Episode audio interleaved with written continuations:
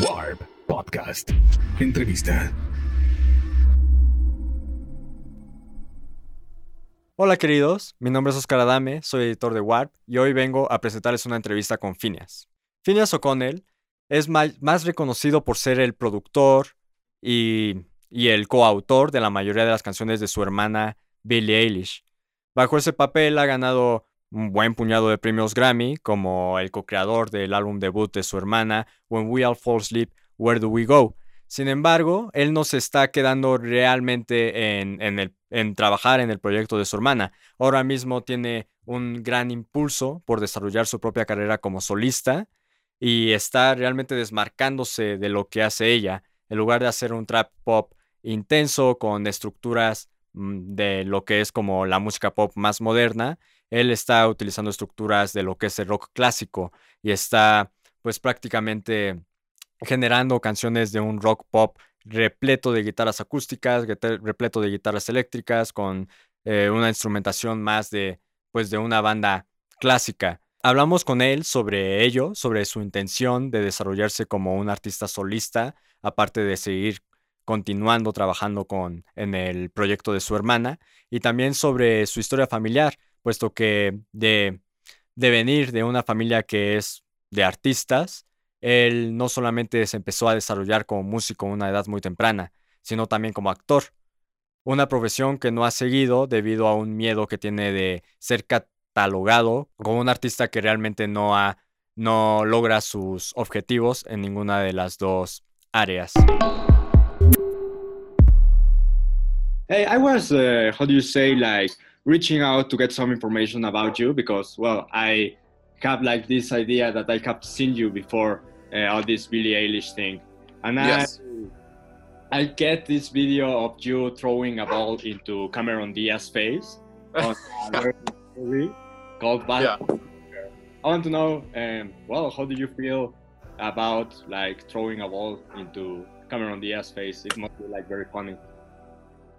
I mean, they you know they didn't have me throw a ball at her face. Obviously, like on set, I just threw a ball and someone caught it, and then they filmed her getting hit with a ball. Um, super cool. I mean, I, I, felt so excited and proud to be a part of that film, and I, I think that movie's super funny. Like I've watched it. Uh-huh. I haven't watched it in years, but I really makes me laugh. And I love Jason Segel. And Cameron Diaz was super nice when we hung out there. I mean, I was 12 when I was in that movie. She was really nice to all of us kids while we were making that movie. Everyone was Timberlake, Cameron Diaz, Jason Segel. They were they were couldn't have been nicer to us. It's interesting uh, for me to get to know that you were like in, in an acting career before the music because well your family is like an arts an art right. environment family and well for me it seems like maybe the first like plan for for you was to like maybe get to know if you were interested into making cinema, right? Well, I I liked acting a lot, but this is so stupid to say, but I there's not a lot of actors who have music careers that are taken seriously. Sure. Like most actors make music, but people just think of them as like the character in the movie or the show. And so I was really worried about that because I, I only ever really wanted to be a musician. I didn't want to be an actor. I wanted to be a musician more. And so I was like, I, will act, but I don't ever want people to think I'm like only an actor. Like I'm, I'm a musician who acts. And um, so yeah, I mean, even now it's like I would love to act again because it's such a fun thing to do. But you know, I feel very lucky that I'm I'm known as a musician more. Well, but you were like pretty young at the time. You know, Super. since that age that you wanted to be a musician. Yeah, I did. When I was 12, I was like certain that I wanted to be a musician. How did you know that? Knew that? Uh, I went and saw a concert when I was 11.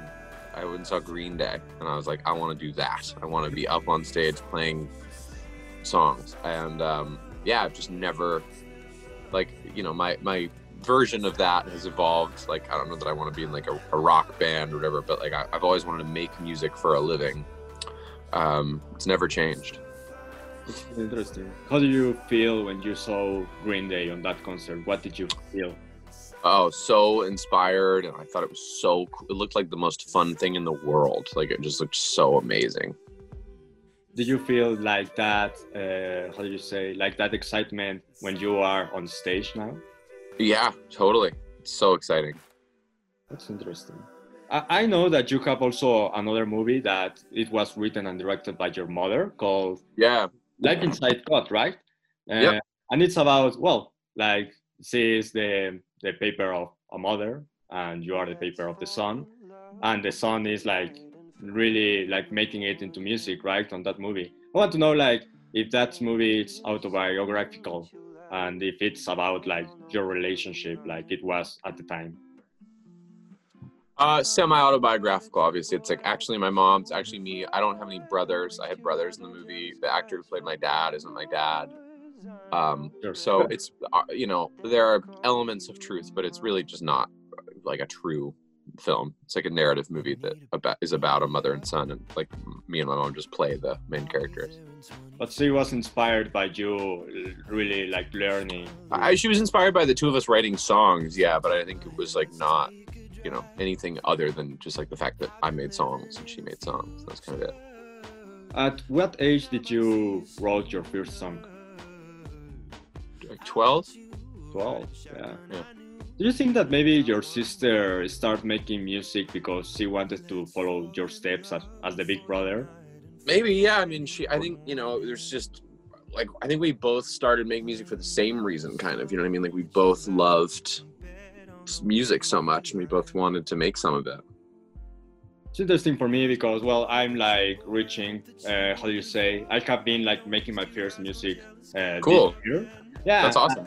yeah and i i get that it was much more easier than i could ever talked about i have been writing uh, about music like since five six years ago and really um, what i think now it's the most like difficult step into really trying to make a, a career in music trying to make some art is like uh, really get to know that you can make it right? And it's interesting to me to to talk a little bit with you because you make that space that step like when you were really really young. How how did you have you ever like get to doubt about you and your capabilities of making music at some point Well, I, I always wanted to make music for a living, and I was just worried for a long time that I wasn't gonna like succeed at that. That I would end up having to like do something else for a living, and I would just make music like as a hobby for fun. And I just really didn't want that. I really wanted to like make music and have that be like the way that I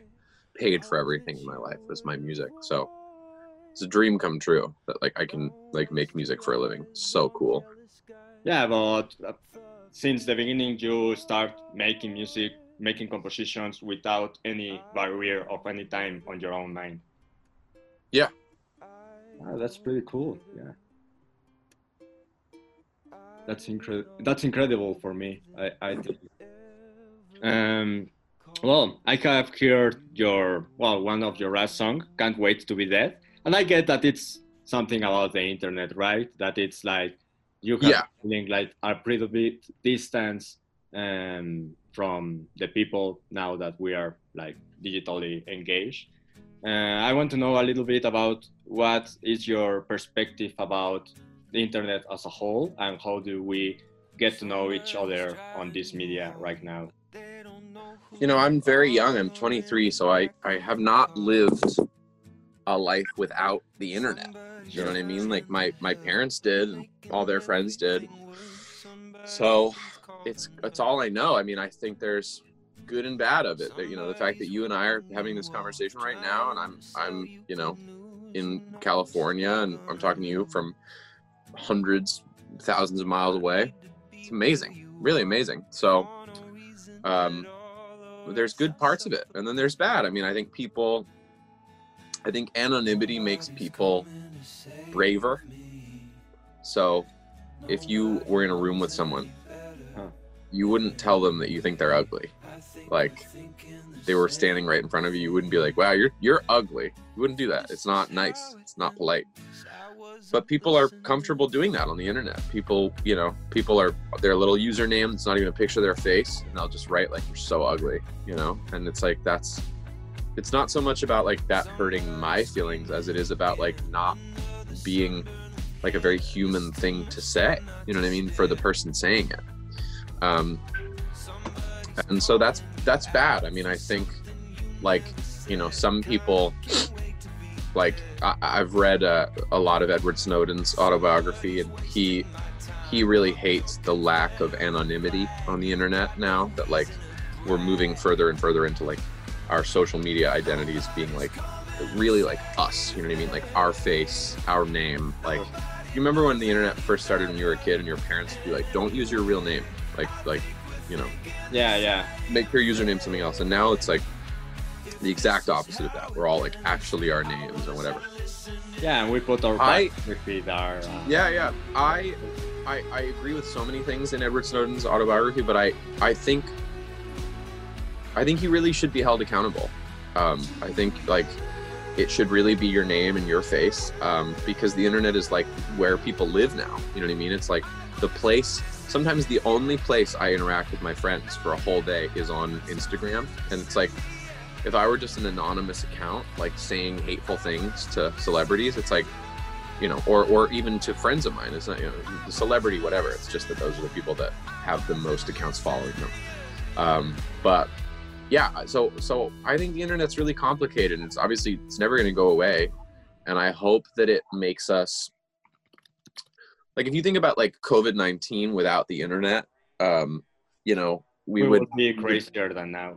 well we we wouldn't know we wouldn't be able to see other people's lives being so affected the way that we are right now you know what i mean like i go on a little walk in my neighborhood. That's like what i do with my day. But it's like on the internet i'm seeing like how um you know cities in arizona are having waves of covid and how new zealand is doing fine and how you know this and i, I might get that from a newspaper but i might just know less. And so it's really effective to be you know empathetic and compassionate and connected with people. I think interconnectivity is like you know the key to everything. It's like if you if you go back in history to you know the root of all kind of like bigotry essentially. It's like it's that people didn't see themselves in each other right? Like that's that's like the the core truth of like racism right? It's like a person with one skin color saw a person with another skin color and was primitive enough that they weren't